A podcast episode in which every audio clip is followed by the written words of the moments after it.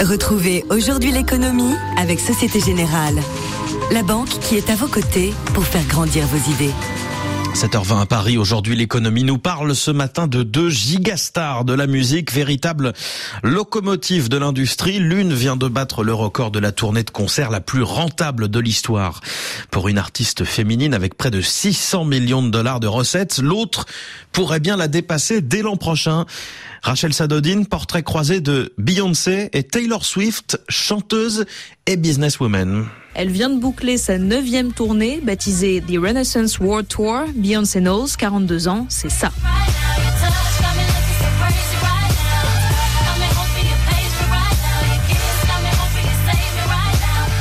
Selon le magazine Forbes, Queen Bee pèse 540 millions de dollars. Une somme faramineuse, certes, mais c'est moins que sa Benjamin Taylor Swift. Sa fortune est actuellement estimée à 740 millions de dollars. Et elle ne fait que s'amplifier grâce à sa tournée.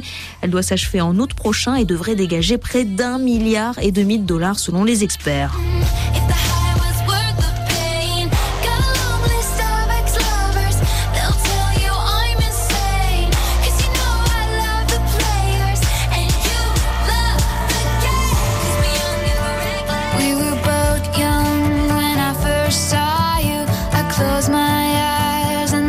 Vous entendez ces quelques notes de banjo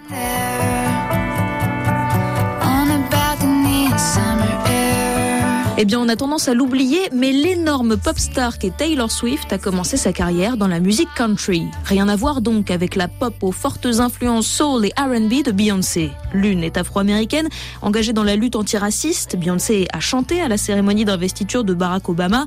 L'autre habite Nashville, dans le Tennessee, arbore des boucles blondes dignes d'une princesse Disney. Et pourtant, les deux s'entendent très bien. Elles ont même posé ensemble sur le tapis rouge de la première du film de Taylor Swift la semaine dernière.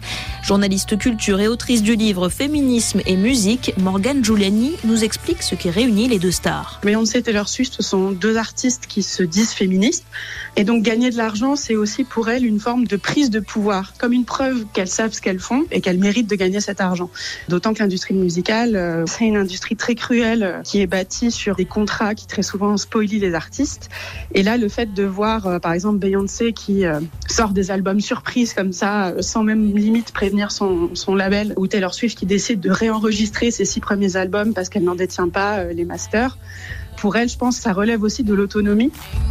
Alors Rachel, comment ont-elles bâti de tels empires? Premier élément de réponse, on en a parlé, les tournées. Selon le directeur de la Réserve fédérale des États-Unis, partout où Taylor Swift s'est produite, la star a provoqué un boom des réservations dans les hôtels et, les restaurants. Et la même chose est à prévoir pour ses concerts déjà complets à Paris et Lyon l'an prochain. Les fans viennent de toute l'Europe et sont prêts à payer jusqu'à 250 euros le ticket. En mai dernier, les places les plus chères pour voir Beyoncé au Stade de France étaient à 200 euros.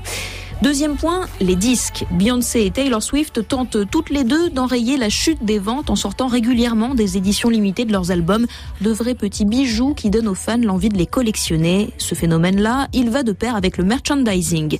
Et puis, il y a le placement de produits, les partenariats commerciaux. Les deux idoles américaines vendent leur image et c'est là toute la différence avec d'autres stars de la chanson, selon Pierre Muller, professeur d'économie à l'Université de Lorraine, spécialiste de la créativité dans l'industrie musicale. Durant de Michael Jackson, l'industrie musicale était organisée suivant une approche de marché. Production musicale, tournée et puis ensuite du merchandising. Alors que ce qui distingue Taylor Swift et Beyoncé, c'est en fait qu'elles ont vraiment une approche qui est basée vraiment sur la constitution d'une communauté vraiment fidèle. Pour ça, elles utilisent beaucoup euh, les réseaux sociaux, des pratiques marketing, de branding personnel. Ça, je crois que c'est absolument fondamental. Et pour dégager des, des, millions, Beyoncé et Taylor Swift investissent aussi les salles de cinéma, Rachel. Oui, Beyoncé va sortir le film de sa tournée le 1er décembre prochain. Taylor Swift l'a déjà sorti samedi dernier. Elle a réalisé le plus gros démarrage pour un film de concert dégageant 96 millions de dollars en un seul week-end. À titre de comparaison, le record était jusqu'ici détenu par Justin Bieber avec un total de seulement 73 millions de dollars. Rachel Sadodine pour aujourd'hui l'économie en musique ce matin. Merci beaucoup.